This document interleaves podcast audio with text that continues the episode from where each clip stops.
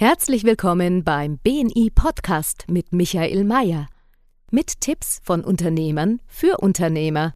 Mit Erfahrungen aus der Praxis, wie Unternehmer nach der Philosophie Wer gibt, gewinnt, leben und dadurch mehr Geschäft und Umsatz machen. Lassen Sie sich inspirieren, wie Ihnen Kontakte und das richtige Netzwerk konkret weiterhelfen können. Liebe Zuhörer, es ist wieder mal soweit. Es gibt eine neue Ausgabe in unserem Podcast, der Wer gibt, gewinnt heißt. Und ich habe heute einen sehr berühmten Gast heute zum Interview. Hört sich das bitte mal an. Sehr coole Geschichte. Jahrgang 1973 und ist einer der gefragtesten Körpersprache-Experten. Ähm, jährlich begeistert er über 100.000 Menschen von Europa über die USA bis nach China. Seine Körpersprache Analysen werden regelmäßig in den großen Medien publiziert, ARD, Spiegel, ORF. Er ist Bestseller-Autor, Gastdozent an mehreren Universitäten, Universitätskliniken und Regierungsorganisationen wie der NATO. Und äh, ja, über 150.000 Menschen folgen seinen Tipps auf Social Media zum Thema Körpersprache. Und heute ist er bei uns der Stefan Wehrer. Gebt ihm einen Riesenapplaus. Ich gebe dir einen Riesenapplaus. Wir lieben es bei BNI zu klatschen und jetzt dadurch, dass wir online sind, kriegst von mir einen Online-Live-Applaus. Stefan, schön, dass du heute bei uns bist. Ja, und ich verbeuge mich und sage Danke. So, so eine große Huldigung gleich zu Beginn. Danke dir, danke, danke. Ja, du, äh, Huldigung, wem Ehre, wem Ehre gebührt. Ich meine, das sind auch sehr beeindruckende Zahlen. Stefan, wie lange bist du da schon im Geschäft und wie bist du auf das Thema Körpersprache gekommen? Ah, gute Frage. Also ich mache das seit über 20 Jahren jetzt und auf das Thema bin ich gekommen, es war gar kein Fokus. Äh, also für alle Unternehmer, da ist kein äh, Unternehmergedanke dahinter gewesen, sondern mein Papa ist Bildhauer. Und wenn der aus, ich sage es einmal ganz plastisch, wenn der aus einem Baumstamm eine Figur, einen Akt geformt hat, dann war das bei uns in der Familie immer ein großes Thema, wie denn die Handhaltung ist. Also ob jemand nämlich die Hand so hat oder so hat, macht einen großen Unterschied aber es ist schwer zu beschreiben, weil es ist beides irgendwie halb vorm Gesicht. Und ich habe einfach gemerkt, da ist mehr, als man mit den Worten beschreiben kann. Ludwig Wittgenstein muss man da zitieren. Und ähm, in jungen Jahren habe ich dann begonnen, mich mir Gedanken zu machen, ja, ja, wenn es um den Körper geht, dann geht es natürlich um das Steuerorgan des Körpers, also um unser Gehirn. Und daher kommt mein sehr naturwissenschaftlicher Ansatz. Das heißt, ich habe mich einfach dafür interessiert. Und ich bin dann ganz zufällig ähm, eingeladen worden, über Körpersprache zu reden, Mitte meiner 20er Jahre. Und zwar, da hat ein Bekannter von mir hat ein Seminarinstitut gehabt und es hat sich eine Freundschaft entwickelt. Und irgendwann sagt er zu mir, du magst nicht einmal mitgehen zu so einem Seminar und deine Sichtweise über Körpersprache den Leuten näher bringen. Jetzt muss man nämlich wissen, in der Körpersprache wird meistens psychologisiert und was ist das für ein Mensch, wenn er Arme verschränkt und kann man Lügen erkennen und das, das ist zum allergrößten Teil unwissenschaftlich, muss man dazu sagen. Vielleicht kommen wir später noch drauf. Und das war halt sehr erfrischend. Und der hat mich eingeladen und, und ich weiß es nur wie heute, es war Telekommunikationsunternehmen, 10, 12 Leute waren drin und da sind äh, BU-Leiter, also Business Unit Leiter, Abteilungsleiter drin gesessen. Ich, Künstlerhaushalt, wusste nicht, was ist eine Business Unit. Ich wusste nicht, was ist eine Abteilung. Was die Termini habe ich nicht gekannt. Aber es ist einfach so gut angekommen, dass ich wieder eingeladen worden bin und wieder eingeladen worden bin. Und so ist die Sache größer geworden. Ähm, und mittlerweile ist es mein Beruf, also mittlerweile seit 20 Jahren ist mein Beruf. Also ich habe das jetzt ein bisschen ausführlich erklärt, um allen Unternehmen mitzugeben, du brauchst nicht immer vorher einen Markt scannen, du brauchst nicht vorher immer, was nicht, Service machen, ob deine Dienstleistung gebraucht wird, wenn du etwas gern tust. Und eine Sache, wo du dich besser auskennst als der Durchschnitt, dafür gibt es immer einen Markt. Ja, also was ich bei dir merke, ist natürlich auch äh, die, die Passion und den Enthusiasmus für dein Thema. Das ist ganz, ganz schön. Äh, du bist aus Tirol, aus Osttirol, hast du mir gesagt? Du lebst, jetzt in, du lebst jetzt in München und äh, in unserem Vorgespräch hast du auch gesagt, du wirst mittlerweile schon wieder gebucht für Live-Veranstaltungen.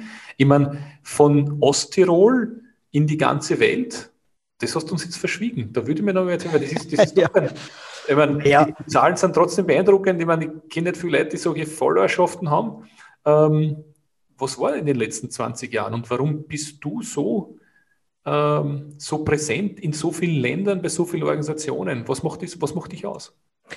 Also ich kann das jetzt nur, ich kann das jetzt nur implizit beschreiben. Ähm, ich war, es war geplant, während der Pandemie ähm, äh, zu äh, einer sehr großen Betrugskonferenz, also wo halt die Betrugsfahnder, die Leaks, man kennt ja sowas, die treffen sich dort von einem amerikanischen Unternehmen, ist es organisiert in Kopenhagen, wäre das gewesen.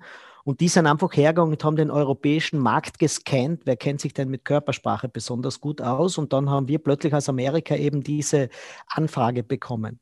Und das Gleiche war mit der NATO. Die NATO hat auch den europäischen Markt gescannt. Wer kennt sich denn mit Körpersprache aus? Und so kommt man halt auf mich.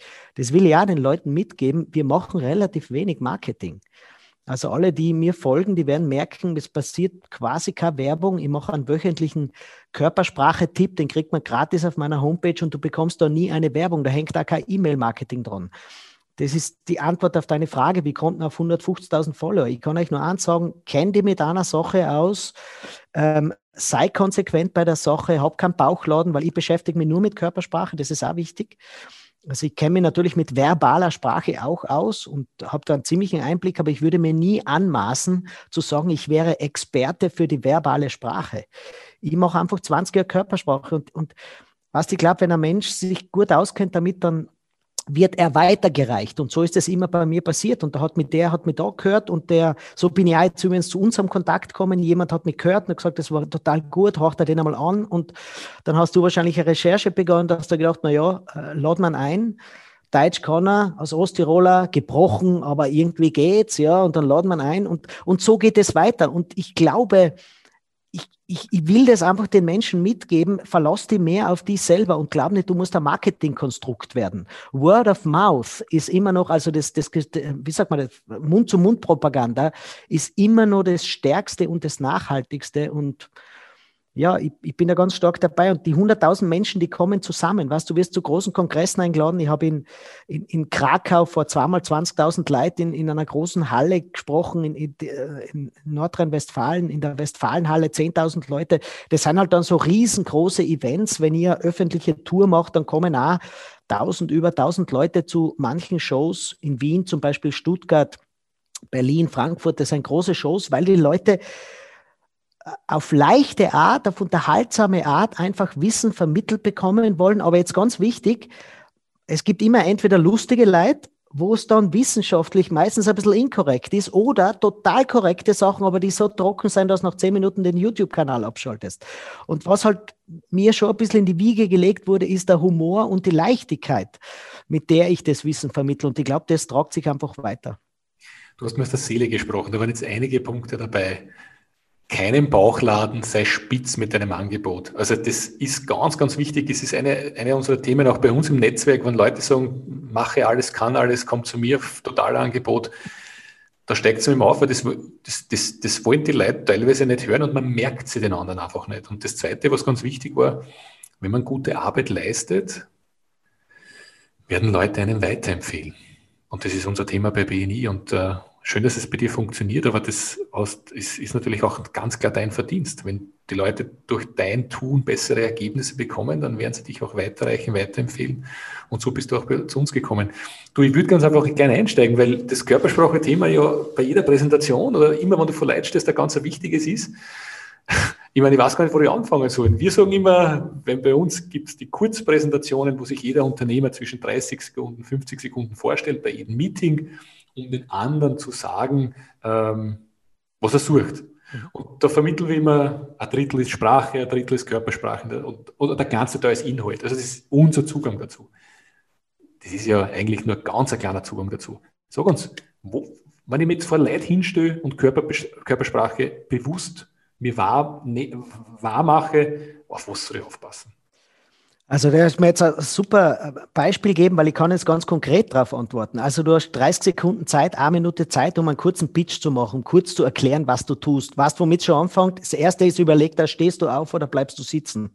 Mit dem fängt es einmal schon an. Und wenn du aufstehst, machen viele den Fehler, keine Ahnung, es geht so der Runde nach, drei, vier Leute reden und jetzt bist du dran und dann machst du so. Und so beheben, da ist es schon passiert. Da ist schon passiert. Da zeigst du erstens einmal wenig Respekt Du zeigst auch wenig Energie und das wird nicht wahnsinnig spannend werden, sondern es ist, es wirkt eher wie eine Last für dich. Also was, wenn du, wenn deine Partnerin die fragt, geh, hilf mir was und du machst, dann sagt sie, geh los, ich mach mir selber. Und so dieses Bild, dieses Bild mitzugeben, allein wie du aufstehst.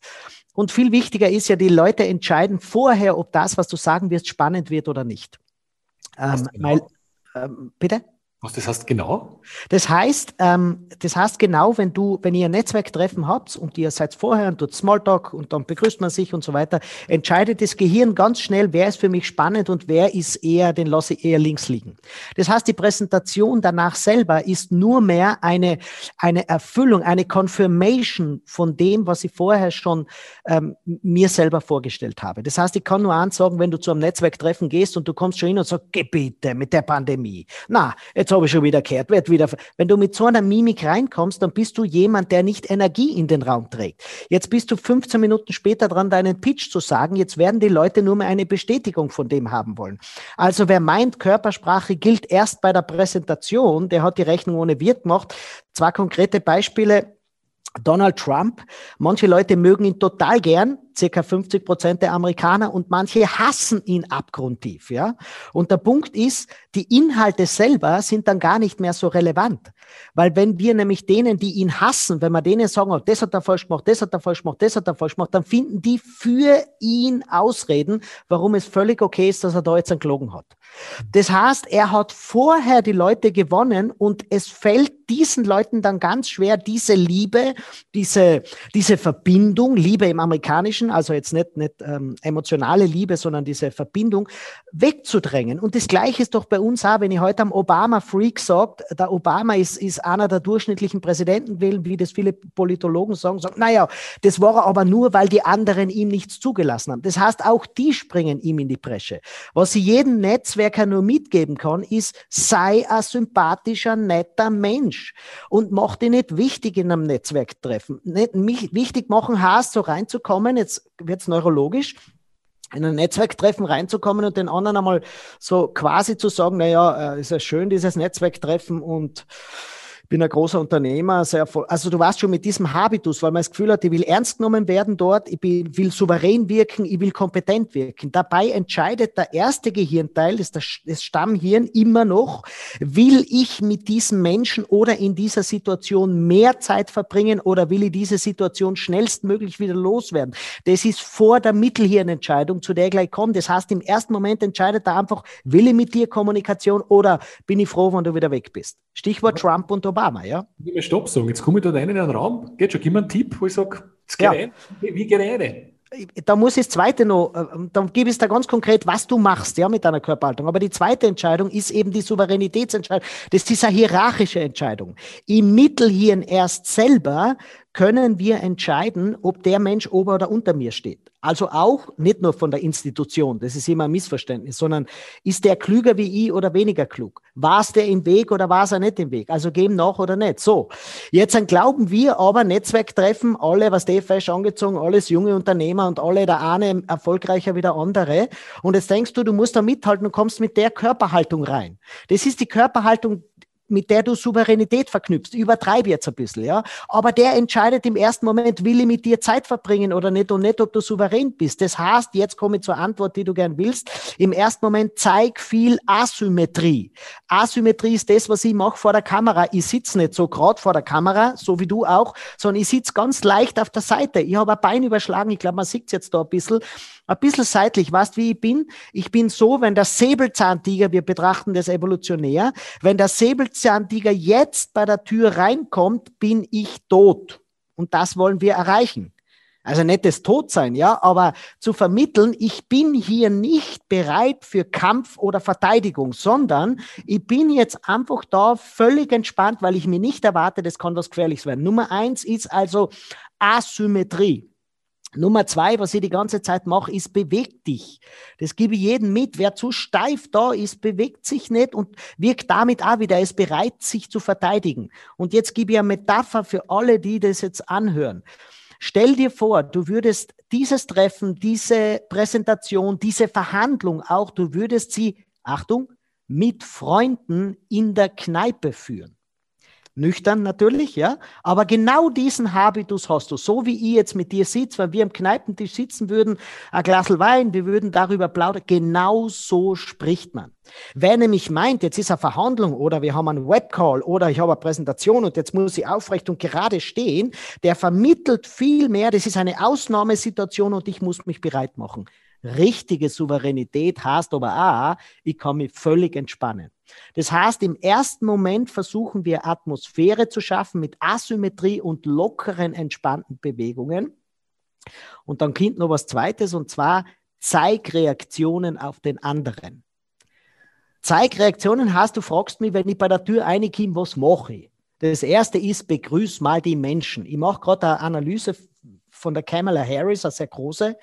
Die wird im Herbst veröffentlicht. Und die Kamala Harris ist ein Künstler, also die amerikanische Vizepräsidentin ist eine Künstlerin in, in, in, in Reaktionen zu zeigen. Die geht in einen Raum ein und grüßt einmal die Leute. Und dann grüßt dann jemand, da dreht sie sich sofort hin und grüßt so zurück. Überlege einmal selber, wenn du zu einem Netzwerktreffen gehst, du gehst in einen Raum rein und fokussierst an Menschen, den du kennst oder den Bierstand. An Anstatt dass du mal herumgehst, mit einem offenen Blick bist und du wirst merken, es gibt immer ein, zwei Leute, die du noch nicht kennst, aber die dich wahrnehmen. Und in dem Moment, wenn du da schnell eine Reaktion sagst, hast du schon eine Verbindung zum anderen geschaffen. Ja, was glaubst, wie der reagiert, wenn du aufstehst und die Präsentation hältst? Der äh, steht mit, mit, mit Neugierde steht der auf, mit Zuwendung steht der auf. Das heißt, Reaktion zeigen. Zweitens, lächeln. Das, was du die ganze Zeit machst, ich weiß ja nicht, ob du auf Koks bist oder ob was geraucht hast, aber du lächelst so unglaublich sympathisch die ganze Zeit und das muss man dem BNI einfach mitgeben, lächelt's. Und was du auch die ganze Zeit machst, weil ich rede ja wie ein Wasserfall, aber du animierst mich auch dazu, du machst die ganze Zeit so. Während ich rede, das wirkt immer so, als würdest du heimlich Metallica hören, parallel, ja, und das geht dauernd auf und ab. Und damit animierst du mich. Das heißt, ich fasse zusammen Asymmetrie, lockere, entspannte Bewegungen und Zeigreaktionen, indem du dich hinwendest, lächelst und auch immer wieder nickst. Damit schaffst das er, die erste Entscheidung, wir wollen mehr von dir. Das wäre wahnsinnig wichtig. Stefan, das sind sehr, sehr gute Tipps, weil ich weiß, warum ich so lache. Ich, ich, ich mache BNI schon seit einigen Jahren, seit dem Jahr 2002, wo ich BNI kennengelernt. 2003 bin ich dann richtig eingestiegen. Auch schon lange. Und wir, wir, eines unserer Themen ist, wir lernen den Leuten auch, wie sie netzwerken. Und das ist ganz spannend. Wir haben einen Netzwerk-Workshop, wir verkaufen den nicht, sondern der ist in der BNI-Mitgliedschaft inkludiert, weil wir davon überzeugt sind, wenn Leute richtig Netzwerken lernen, bleiben sie länger bei uns im Netzwerk. Mhm. Und äh, da sagen wir auch immer, du gehst in einen Raum von 100 Fremden rein, wie kommst du mit den Kontakten raus, die du brauchst? Und ich kann mich erinnern, vor BNI bin ich Netzwerken gegangen und so, wie du gesagt hast, wenn da 100, 200 Leute drin waren, hoffentlich kenne ich wen. Oder wo ist das Buffet und der Städtisch, wo ich mich anhalten kann? Weil das ist, das ist unangenehm. Du gehst in einen Raum rein, es ist einfach unangenehm. Ja. Und jetzt mache ich selber die Workshops und es gibt sehr viele, die bei uns das super rüberbringen und sehr viele es auch umsetzen. Spannend war, ich bin jetzt vor, vor der Covid-Zeit auch immer wieder Netzwerken gewesen, wo ich in Netzwerken eingeladen worden bin, wo ich kein Kind habe. Und jetzt sage ich, jetzt bin ich kein, kein scheuer Mensch und sehr kommunikativ. Und trotzdem ist es mir schwer gefallen, in Kontakt zu treten. Und Stefan, du hast jetzt einen Tipp gegeben, der war für mich wichtig und ich würde nicht sagen neu, aber nochmal ganz auf den Punkt gebracht. Geh in den Raum rein und geh in Augenkontakt mit den Personen, die du auch nicht kennst, weil der erste Augenkontakt ist der erste, ist der erste, ist der erste Anker, in ein Gespräch zu kommen. Jetzt hätte ich aber noch eine Frage an dich. Jetzt, jetzt gehe ich dort rein, kenne keinen Menschen und ich bin vielleicht auch nicht aus dieser Gesellschaftsschicht oder aus dieser Unternehmerschicht. Ich gehe dort ein, das sind lauter Leute aus, aus einem Corporate, CEOs, personalverantwortlich. Und ich bin ein Unternehmer mit ein paar Mitarbeitern und eigentlich sehr hemdsärmlich. Und dort sind alle auf einem gefühlt anderen Niveau.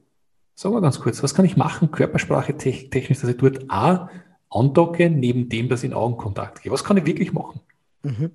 Also Augenkontakt allein ist zu wenig. Ich ergänze das nur nochmal, Reaktionen zeigen. Das heißt, der, der die anschaut und vielleicht einfach nur neugierig hinschaut, genau mit dem gleichen Augenblick hinzuschauen. Und Lächeln ist wahnsinnig wichtig. Das ist ganz wichtig. Wer nicht lächelt, wer nur so reingeht und nur so die Reaktion zeigt, du merkst den Unterschied, der wird nicht eingeladen werden. Und jetzt gibt es einen Trick, und zwar, den kannst du in italienischen Bars ganz gut sehen. Man merkt, in italienischen Bars fängt jeder gleich mit jedem an zu reden. Es ist tatsächlich so, du gehst eine Und da stehen ein paar Dinge, aber man fängt mit, mit dem Barista, mit den Leuten Kleinstreden an. Und zwar warum? Du hast eine Netzwerkveranstaltung und, und die Leute stehen schon, die sie kennen, rund um die Städtische. Das kennt man ja um Plaudern, so in einem Kreis. Das ist allein schon schwer, dorthin zu kommen, weil es geschlossen ist. Jetzt ist Folgendes. Jeder Tisch hat sein eigenes emotionales, wie soll ich sagen, emotionalen State. Also manche lachen total laut, was die totale Gaude haben und manche stecken die Köpfe zusammen, weil irgendetwas. Und jetzt geht's darum, die Leute werden dich ins Vertrauen ziehen, wenn sie das Gefühl haben, du bist im gleichen emotionalen State wie wir. Konkretes Beispiel, weiß ich nicht, du, du als Frau ähm, gehst dorthin und bist allein. Jetzt ist als Frau eh schon komisch. Jetzt hast du einen Tisch, wo alles Frauen stehen und die kudern und die lachen und die Hand richtig am Tisch. Und eine dreht sich so zufällig während dem Lachen um und du kommst hin. Jetzt ist wichtig, was zeigst du? Wenn du jetzt nämlich so eine Mimik zeigst, dann dreht sich dir sofort wieder um. Das hat sie gar nicht bewusst wahrgenommen, aber unterbewusst bist du einfach in dem Moment für den Tisch nicht relevant. Wenn du aber in dem Tisch machst, nur die so hin, nicht kudern und nicht laut lachen anfangen, sondern die, die Augen aufreißt, die Mundwinkel nach hinten und dort einfach nochmal hinschaust, quasi aus Neugierde, warum hat sie so eine Gaude, wird diese Frau ein klein wenig länger zu dir hinschauen. Das hat wieder zur Folge, dass die Leute am Tisch schauen, ja, wo schaut denn die eine hin? Und damit hast du die Möglichkeit, zum Tisch hinzugehen und sagen, na, ihr habt eine super Stimmung, ich wollte nur wissen, über was ihr lacht. Und damit bist du schon in dem Tisch drin. Das Umgekehrte wäre, keine Ahnung, Männerrunde und die stehen alle sehr, sehr ernst und die reden alle so und, und alles so und man geht im Raum rein und die schauen einen an und man geht in den gleichen State und macht einfach nur dann hat man auch die Möglichkeit, dort anzudocken. Wer dort in dem Moment lachend reinkommt, wird in diesem Tisch in dem Moment keine An Andockmöglichkeit finden. Das heißt, die erste Möglichkeit zum Andocken ist immer ein Versprechen der Körpersprache. Nicht das Wort, weil das Wort, das braucht so lang, bis du dort mitreden darfst. Man kennt es auch, wenn du im, äh, dritte Möglichkeit im Buffet stehst, du stehst in der Schlange, kennst keinen, stehst allein da, schaust aufs Handy, weil das der einzige Verbündete in dem Moment, dann musst du mal rundherum horchen, was die Gespräche sind, in welchem emotionalen Zustand die sind. Wenn da gelacht wird, dann zeig eine Mimik, die das ein klein wenig widerspiegelt. Wenn es besonders ernst geht, weil um die jammern alle nur das Buffet, das dauert so wahnsinnig lang und so, dann musst du jetzt nicht jammern anfangen.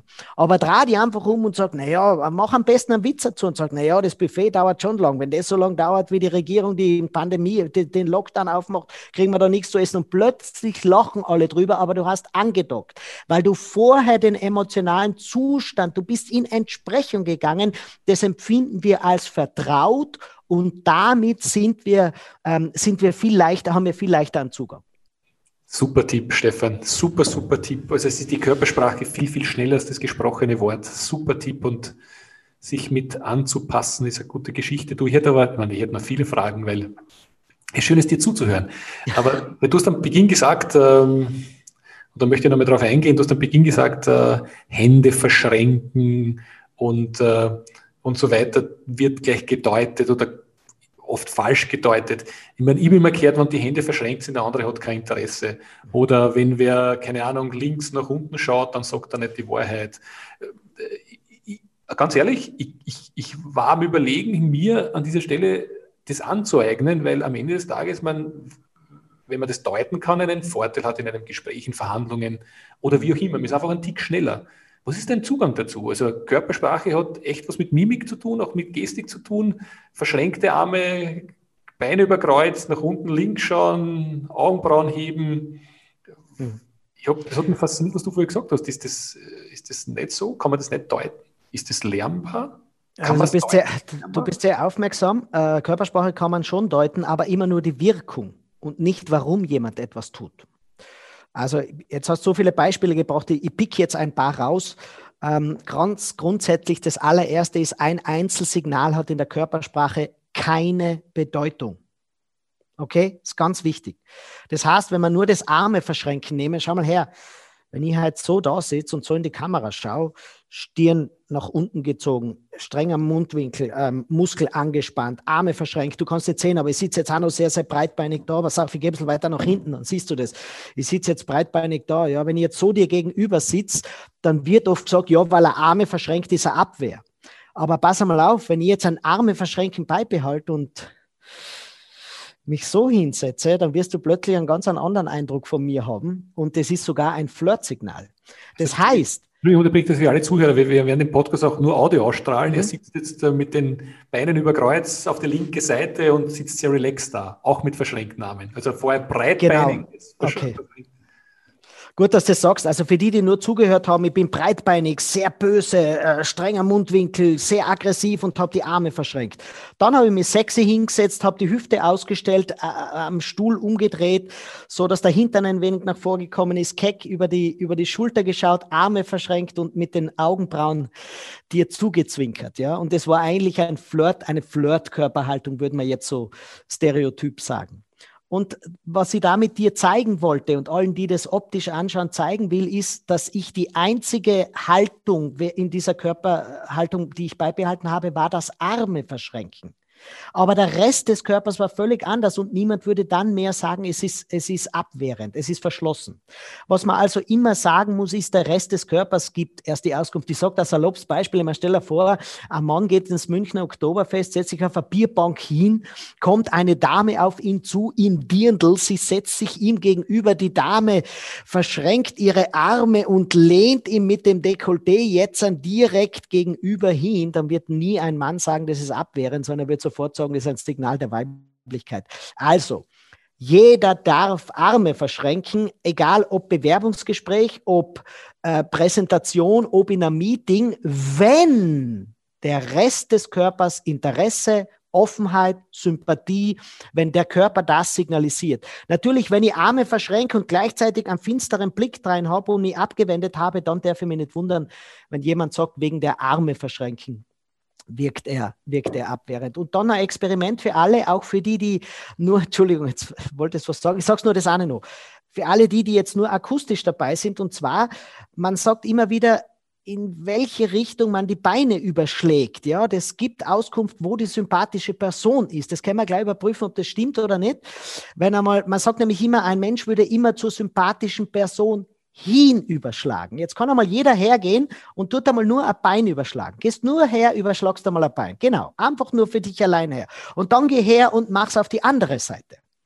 Und wahrscheinlich wird jetzt jeder draufkommen, auf eine Seite geht's einfacher. Denn 80 bis 90 Prozent aller Menschen überschlagen nahezu immer auf die gleiche Seite. Das heißt, am Überschlagen der Beine kannst du nicht erkennen, wo die sympathische Person ist. Maximales Hüftleiden kannst du erkennen, sonst gar nichts. Das heißt, der Körper, die Körpersprache ist nicht so simpel, dass wir immer alle das Gleiche tun, ähm, wenn wir in einer bestimmten Situation sind. Cool, danke sehr. Danke sehr dafür. Kann man also andere Frage, kann man Profiling lernen? Kann man das lernen? Dass man sagt, man, man, hat einen Vorteil dann in einem Gespräch, weil man Körpersprache erkennt oder an der Körpersprache erkennt, wie sich der andere fühlt? Kann man das ja. lernen? Also Profiling ist ja ein großes Wort. Profiling beinhaltet ja nicht nur die Körpersprache.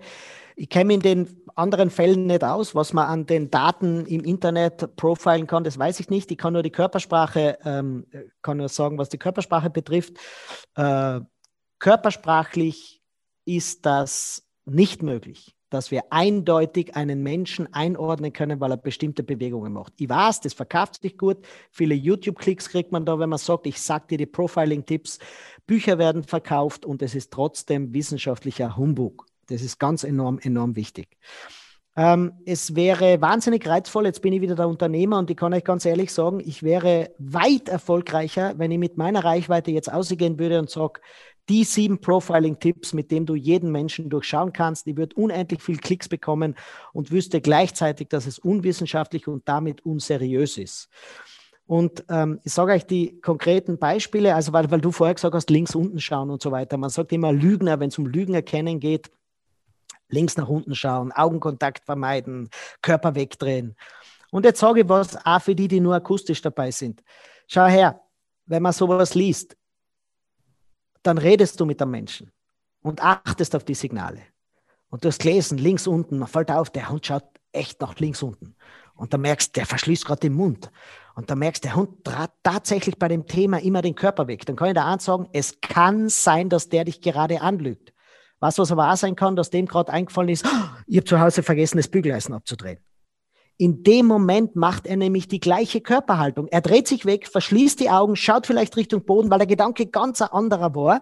Und ich kann euch nur eins sagen, wenn du davon liest, Egal von was in der Körpersprache. Egal auch, wenn du Sprachmuster, etwas über Sprachmuster liest, du wirst sie plötzlich immer wahrnehmen und immer sehen. Und das Gefährliche ist, du wirst sie bei deinen Kindern plötzlich sehen und denkst, aber was sind meine Kinder für eine Lügner? Du wirst auch bei deiner Ehefrau und bei deinem Ehemann sehen und denkst, aber was ist mein Partner für ein Lügner? Dabei sage ich dir eins, du selber, halt einmal einen ganzen Tag eine Kamera vor die Nase und schaust dir dann im Rest des Tages, äh, schaust dir dann das ganze Video an und du wirst merken, wie oft du nach links unten geschaut hast, wie oft du die Augen verschlossen hast, wie oft du die weggedreht hast. Ja, wenn deine Umwelt hergeht und jedes Mal, wo du in einer bestimmten Situation die Augen nach unten drehst, dich als Lügner einordnet, dann würdest du dich ganz schön bedanken. Und ich muss ansagen, wir können immer das Äußere beurteilen. Wir können immer, wir können immer schauen, schaut jemand nach unten. Wir können auch beurteilen, welche Wirkung es auf uns hat. Nämlich, es wirkt eigenartig auf mich. Das können wir immer sagen. Aber wir können niemals sagen, ob der Mensch tatsächlich gelogen hat. Ich sage da die wissenschaftliche Quote. Und zwar die größten Studien, Metastudien sind das nämlich. Die holen sich immer, die schauen einfach alle Studien, die zum Thema Lügen erkennen per Körpersprache weltweit zur Verfügung steht. Da schaut man nur in Schnitt an, was kommt da raus. Und es kommt raus, die Quote liegt bei circa 50 Prozent. Weißt was? Du kannst also gleich beim Raten bleiben. Herzlichen Dank für deine Klarheit an dieser Stelle. Gibt selten Leute, die sich so klar ausdrucken. Gefällt mir sehr, sehr gut und du beziehst an dieser Stelle Position. Gefällt mir. Du, ähm, lieber Stefan, ich könnte noch stundenlang weitersprechen. Ähm, ich hätte noch eine, eine letzte Frage, wenn ich sage, wir haben bei uns im Netzwerk und auch bei den Zuhörern sehr viele Leute, die Unternehmenseigentümer sind, äh, in Führungspositionen sind. Was, was würdest du den, den den, den Leuten für einen Tipp geben, was die Körpersprache betrifft, ähm, wenn, sie, wenn sie auftreten? Mhm. Es ist ein bisschen eine, eine breite Frage, aber trotzdem vielleicht ein, zwei Tipps, wo du sagst, du kannst mit zwei Tipps einfach deinen, deine Präsenz immediately, also sofort verbessern, wenn du diese zwei Dinge machst. Also das allererste ist, mach das, was ich vorher gesagt wird, wenn du sagst Präsentation, stell dich bei der Weihnachtsansprache, bei der Jahresansprache, beim großen Deal, den man gemacht hat, stell dich vor die Leute hin und zeig viel Asymmetrie und beweg die. Stell dich nicht hinter Rednerpult und halt deine Rede, es ist Nummer eins, nur bei entscheidenden Punkten. Und das versuche ich jetzt für die Hörer zu beschreiben, die anderen sehen es am Video. Wenn ich jetzt stehen würde, es geht im Sitz nah und die rede mit meiner Belegschaft, rede viel asymmetrisch, lache viel, zeige viel Reaktionen.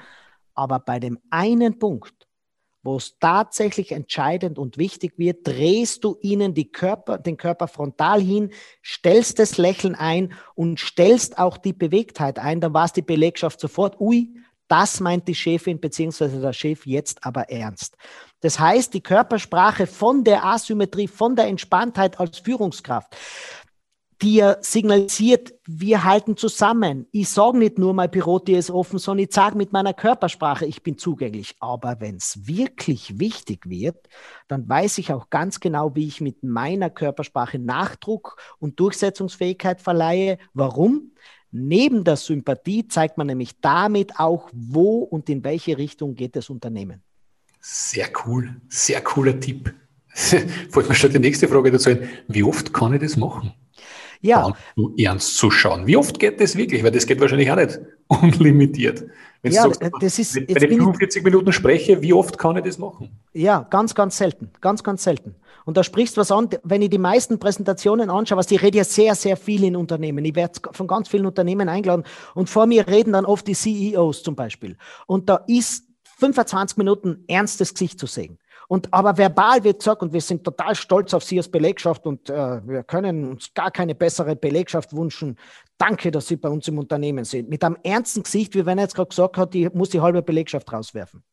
Wenn die Menschen diese Lockerheit zeigen würden, dann wäre viel gemacht. Aber Wer zu ernst schaut, wirkt allalong distanziert und aggressiv. Das darfst du nur in ganz wenigen Momenten machen für die Verhandler, für die Netzwerker, die in Verhandlungen stehen, sage ich eins, wenn du den USB verkündest, wenn du die eine Sache verkündest, die so besonders toll ist, dann kannst du das machen für wenige Sekunden und dann wechselst sofort wieder in die entspannte, in die sympathische Körperhaltung.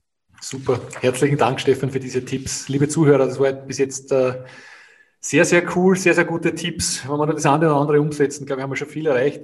Du, Stefan, wir haben am Ende des Interviews noch einen Wordrap, wo ich dir einfach kurze Fragen stelle, wo du auch bitte kurz antwortest drauf und äh, freue mich auf deine Antworten. Bist du bereit? Ich bin bereit. Welches Buch hast du am meisten anderen Personen geschenkt und warum? Der längere Atem. Der längere Atem beschreibt, wie wir Menschen lernen und wir lernen nicht so, sondern wir lernen immer in Plateaus. Das heißt, ähm, wir, wir tun etwas und das verbessert sich nicht. Und auf einmal wird es um einen Schwung besser. Und dann passiert aber wieder ewig lang nichts. Und wir geben dann oft auf, weil wir glauben, jetzt ist besser geworden, jetzt muss immer so weitergehen, so wie Babys lernen. Plötzlich drehen sie sich um, plötzlich können sie, können sie die ersten Schritte machen und dann geht ewig lang nichts mehr, dann lernen sie es besser. Und das hat mir wahnsinnig viel geholfen und das habe ich weitergeben, damit andere auch mit sich selber geduldig sind. Sehr gut. Diesen Fehler hätte ich mir sparen können. Ähm, Boah, da gibt es sicher einige, aber jetzt kein so ein großer, wo ich immer denke, also immer die Frage, was würdest du anders machen in, meinem, in deinem Leben, habe ich öfter darüber nachgedacht, nichts grundsätzlich. Ähm, vielleicht vielleicht ähm, das Auto früher aufgeben. Ich habe seit sechs, sieben Jahren kein Auto mehr, das Auto noch früher aufzugeben. Ja. Wie kommst du von A nach B, wenn es kein öffentliches Verkehrsmittel gibt? Naja, der Privatpfleger, der wartet vor der Tür. Nein, nein ich wohne ich wohn in München ganz im Zentrum und da sind so viele öffentliche Verkehrsmittel. Zudem sind meine Vorträge meist sehr weit weg, da würde mir das Auto eh nichts helfen. Ähm, das heißt, das war eine der größten Lebenserleichterungen, das Auto nicht zu haben. Zugegeben, es funktioniert nur im Zentrum einer großen Stadt mit ganz vielen öffentlichen Verkehrsmitteln. Was war die beste Investition, die du jemals getätigt hast? Zeit, Geld, Energie? Ah,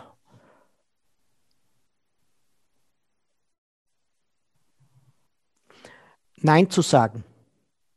Dinge, was wenn man am Anfang steht und noch nicht so viel Geld verdient, so die Einladungen zu bekommen, geh, du redest so charismatisch, du redest so lustig, magst nicht über das Thema Verkauf auch bei uns reden. Und dort einfach sagen, nein, ich kenne mich mit Körpersprache aus, holt euch einen Verkaufstrainer. Das kostet viel Energie, aber allalong, wie man sieht, hat sich das wahnsinnig ausgezahlt. Schön, schön, dass du das sagst, weil es passiert immer wieder, wo man dann Anfragen bekommt, wo man sagt, keine Ahnung, jetzt bist du auf der Bühne, sprichst sowas und dann kriegst du irgendein anderes Thema, kannst du zu dem Thema auch was sagen. Und mhm. ich bin davon überzeugt, wenn man kein Spezialist in dem Thema ist, sollte man einfach den Mund halten. Es ist ja, genau. in der Long Run funktioniert, bin ich vollkommen bei dir. Ähm, dieses, dieses Ritual habe ich. Ähm, das sage ich jetzt ganz ehrlich, ich bin so viel unterwegs, normal 150 Tage im Jahr in über 100 Hotelnächten. Ich habe keine richtigen Rituale. Ich meditiere nicht. Ich habe es probiert. Ich, ich, es ist nichts für mich. Ähm, ich weiß, es wäre total hip. Heute muss jeder meditieren. Ich tue es nicht. Ähm, wenn ich zu Hause bin, durch die Pandemie bin ich jetzt über ein Jahr daheim, ist äh, siebenmal die Woche in der Früh Sport zu machen nicht besonders exzessiv, aber das muss ich in der Früh machen. Ich kann, wenn mir einer sagt, gehen wir um 19 Uhr laufen, sage ich, na, trinke ein Glas Wein, da gehe ich nicht laufen. Mhm. Ähm, das ist ein Ritual, aber ich bin sonst sehr befreit von Ritualen, ähm, weil mein Leben so unstet ist. Okay. Ähm, darauf kann ich nicht verzichten. Ha, wenn ich das jetzt sage, haust du mir aus. Ähm, ein gutes Glas Wein am Abend. Rot oder weiß? beides, beides. Es ist schwer, schwer zu. Nicht, es hängt nicht einmal mit der Jahreszeit zusammen. Ich habe auch im Sommer gern manchmal ein gutes Glas Rotwein. Also beides. Was sind deine Lieblingswinzer? Ähm, paar. Ähm, Foxglove in Amerika, ähm, in Österreich gibt es ein paar ganz tolle, in Sanchin, in, in Friaul ist total gut, aber ich will jetzt nicht Werbung machen für einzelne Winzer. Ähm, Hebenstreit, Hebenstreit im Weinviertel ist total gut, zum Beispiel Studeni ja. im Weinviertel ist total gut. Ich bin ein passionierter Weintrinker, auch myself, und äh, darum habe ich nachgefragt, weil es mich einfach selber interessiert, was okay. man gut trinkst. Alles okay. Die Zukunft in Deutschland und Österreich sieht in den nächsten fünf Jahren wie aus? Ah, die wird sehr gut werden. Ähm, die wird, ich bin überhaupt sehr positiv, weil ich glaube einfach nicht, dass, ich glaube einfach, wenn, wenn ein, ein kläglicher Anteil von Menschen einen Zug nach vorne hat, dann, dann wird es gut werden. Ähm, auch die Pandemie wird uns nicht aufhalten. Ich hoffe nur eins, dass, dass Europa dem populistischen Gedanken widersteht, in Nationalismen zu verfallen und die Grenzen zuzumachen, weil ganz, ganz, auch wenn ich mir da jetzt nicht bei jedem Freund mache, ähm, zu mir hat einmal ein ganz kluger Mensch gesagt, die größte Bedrohung sind nicht Syrer, die nach Europa kommen. Die größte Bedrohung ist das CO2-Thema und dass irgendjemand beim, bei der Atombombe am falschen Knopf druckt. Dass Afrika kommen wird, das weiß jeder. Und mit, wir würden uns leichter tun, wenn wir lernen würden, zu integrieren, ähm, anstatt Grenzen zuzumachen. Das ist das Einzige, was unseren Erfolg aufhalten könnte. Und ich hoffe, dass alle Unternehmerinnen und Unternehmer im BNI-Netzwerk sich das durch den Kopf gehen lassen. Man sieht es jetzt an England, wie schwer das wird, zu Netzwerken Geschäfte zu machen, wenn ein Land einfach sagt, wir wollen nur für unser Land sein. Und ich habe das in Südostasien gemerkt, wenn man dort Vorträge hält, wenn man dort mit Menschen redet, die sind so offen. Da gibt es noch viel weniger dieses Zumachen. US-Amerika ist schon viel mehr zu. America First hat es vor Trump schon gegeben. Und das schätze ich an Singapur zum Beispiel, an Malaysia zum Beispiel ganz, ganz stark. Die sind so interessiert, neue Einflüsse zu haben. Und das hat Europa immer stark gemacht. Und das sollte man, glaube ich, als Netzwerker auch immer die Ohren und die Augen offen haben. Sehr schön gesagt. Ähm, Jungunternehmer sollten als erstes was tun? Äh, sollten als erstes weniger auf Ratschläge von anderen hören. Das halte ich für ganz wichtig, weil wenn es dann alle sagen, du, da gibt es keinen Markt, da gibt es eine Firma und da gibt es schon das und da gibt es schon das und ähm, wenn du das Gefühl hast, ich sage da ganz ein konkretes Beispiel, wenn ein Mensch sich mit einer Sache wahnsinnig gut auskennt, hat es so eine, einen, ein, ein, eine Zugkraft für andere Menschen. Konkretes Beispiel, stell dir vor, eine Frau oder ein Mann kann wahnsinnig gut stricken. Nur stricken, wahnsinnig gut. Und die fängt dann einen YouTube-Kanal an. Wenn das halbwegs geschickt läuft und sie macht es besser und mit mehr Hingabe als alle anderen Menschen, glaub mir das sogar mit einem Strickkanal kannst du unglaublich erfolgreich werden. Also, nicht glauben, weil ich jetzt nur Heizkörper verkaufe oder weil ich jetzt nicht die neueste Technologien habe. Wenn du das mit Hingabe machst, findest du immer am Markt. Was ist eine ungewöhnliche Angewohnheit oder eine absurde Sache, die, die du hast oder liebst? Die du selber hast oder liebst? Ähm, Bei dir. Weil ich habe sowas habe ich total viel. Ich bin ein totaler Zahnputzfanatiker. Ich putze ist das total, ja, zum Beispiel. Ähm, oder ähm, mir sind Reisetaschen total wichtig, ja. Ähm, und zwar Reisetasche ist für mich sozusagen meine Wohnung, weißt du, was ich meine? Und ja. Das ist, das ist das Einzige, was du, wenn du sieben Tage unterwegs bist, jeden woanders, das Einzige, was da bleibt, ist deine Reisetasche. Das ist zum Beispiel total strange. Ähm, und ansonsten, ich habe, ah ja, total, total strange, egal wo auf der Welt ich hinfliege, egal welche Jahreszeit, ich habe nie Jacken mit. Ich habe nie eine Winterjacke, ich habe nie etwas mit, sondern bin immer so, die Leute sagen alle, hast du keine Winterjacke? Das ist, also wenn ihr mich mal seht, egal ob es minus 15 Grad hat, wenn ich businessmäßig unterwegs bin, ich habe nichts an. Sehr cool. Dein größtes Vorbild war oder ist? Habe ich nicht. Habe ich nicht. Ähm, da bin ich auch sehr skeptisch, was das anbelangt. Ähm, äh, bin sehr skeptisch, wenn man so in manchen Schulen sagt man so Role Models und Modellieren und so weiter. Das ist immer mehr wie, wie Modellieren. Das ist auch in der Körpersprache. Wenn ich nur glaube, ich muss nur kopieren, was irgendwer gemacht hat oder was, was ich, der Elon Musk oder der Richard Branson, wird ja immer so von jungen Unternehmen. Ich sage da ganz ein konkretes Beispiel. Da wird immer gesagt, wenn auf Instagram in diesen Business-Kanälen Leute, ihr müsst lesen und wenn du nicht jede Woche mindestens ein Businessbuch gelesen hast, dann kannst du es nicht werden. Soll ich da eins sagen? Du musst ein Nerd sein wie der Bill Gates, dass du so viel liest, ja. Allen oder den meisten anderen glaube ich einfach nicht, dass sie so viel gelesen haben. Und ich werde das genau erklären, warum. Ich habe vier Bücher geschrieben, in meinem zweiten Buch habe ich es genau geschrieben, warum. Wir brauchen Bildung und nicht Ausbildung. Für jeden Unternehmen. Du brauchst gebildete Menschen, die vernetzt denken können und nicht nur sich mit BWL auskennen, sondern der muss auch checken, wie geht es, das ist wichtig.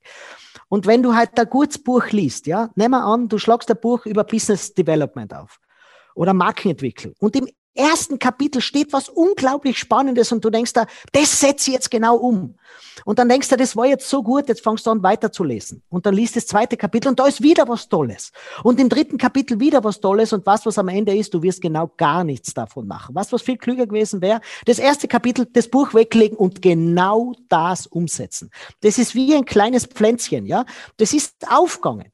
Und jetzt gehst du mit dem nächsten Buch oder mit dem nächsten Kapitel her und schüttest einen Eimer Dünger über die Pflanze drüber, dass die Pflanze wieder völlig kaputt ist. Leute, wenn du merkst, da entsteht was Euphorisches, dann leg das weg und mach es. Und hab nicht den Wahn dahinter, je mehr du liest, desto erfolgreicher wirst du werden. Das Einzige, was du lernst, ist schneller zu lesen und ansonsten nichts.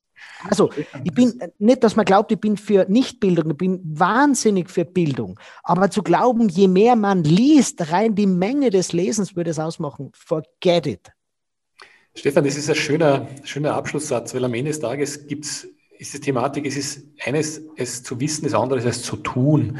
Und wir bei BNI-Netzwerk sind bekannt, wirklich ein umgangssprachliches Wort Tourer zu sein, also Leute, die was umsetzen.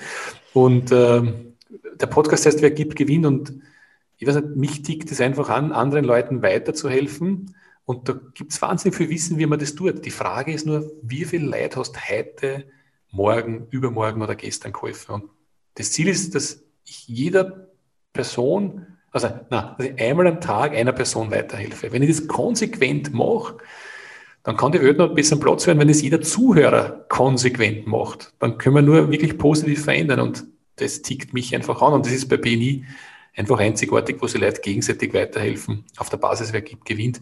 Stefan, du hast das heute definitiv getan. Du hast sehr viele Tipps weitergegeben aus deiner 20-jährigen Erfahrung. Da waren sehr coole Dinge dabei, also Augenkontakt halten, asymmetrisch auf die Leute zuzugehen, und was mir noch in Erinnerung geblieben ist, auch wenn du wichtige Punkte hast, dann direkt die Leute anzuschauen und das nicht so oft zu verwenden, sondern den Punkt rüberzubringen.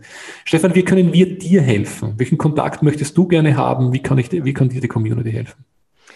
Du, ich lebe das sehr stark, dass ich sehr viel gebe. Man kriegt so viel Wissen von mir frei Haus. Geht's einfach bitte, folgt mir auf den Social Media Kanälen, LinkedIn, Facebook, Instagram, Xing, wie sie auch alle heißen, YouTube. Holt euch den wöchentlichen Körpersprache-Tipp Ihr werdet auch sehen, da kriegst du keine Werbung, da ist kein E-Mail-Marketing dahinter. Holt euch diesen Tipp gerne und ansonsten bin ich nach der Pandemie wieder unterwegs in Unternehmen, in öffentlichen Seminars, äh, Seminaren und bei Abendveranstaltungen. Also geht's auf meine Homepage, dort findet ihr die Termine und ich freue mich, wenn ihr nach der Show, nach der Veranstaltung zu mir kommt und sagt, ich habe dich bei diesem Podcast hier kennengelernt. Sehr schön. Stefan, ich würde mich freuen, wenn du nach Wien kommst. Äh, schau vorbei bei uns auf der Achterlieb. Äh, immer gute Weine bei uns im Büro liegen. Äh, Würde mich freuen, wenn du Lust und Laune hast. Also, naja, jetzt am Schluss sagt er mir das erst. Natürlich komme ich vorbei, ist doch klar. Tetrapack, haben wir keins. Und den Doppelliter haben wir auch schon abgeschafft. Also wir haben gute Bouteillen bei uns liegen. Lieber ich freue mich. Komm wirklich vorbei. Wunderbar. Liebe Zuhörer, sollte euch der Podcast gefallen haben, bitte empfehlt uns weiter, sprecht darüber, abonniert uns. Das wäre super klasse. Sollte euch irgendwas nicht gefallen haben, dann ist es auch vollkommen okay. Feedback ist das Futter der Champions. Bitte gebt mir persönlich das weiter, weil dann können wir noch besser werden. Ich wünsche euch eine gute Woche, helft Leuten weiter und ja, Körpersprache ist mehr als wie die halbe Miete. Liebe Zuhörer, herzlichen Dank. Ciao, ciao. Danke, danke, ciao. Haben Sie Interesse, spannende Kontakte kennenzulernen, die Ihnen direkt helfen können, Ihr Geschäft auf das nächste Level zu heben? Dann lade ich Sie herzlich ein, ein BNI-Team in Ihrer Nähe bei einem unverbindlichen Frühstück zu besuchen. Einfach anmelden unter bni-blog.de slash Unternehmerfrühstück.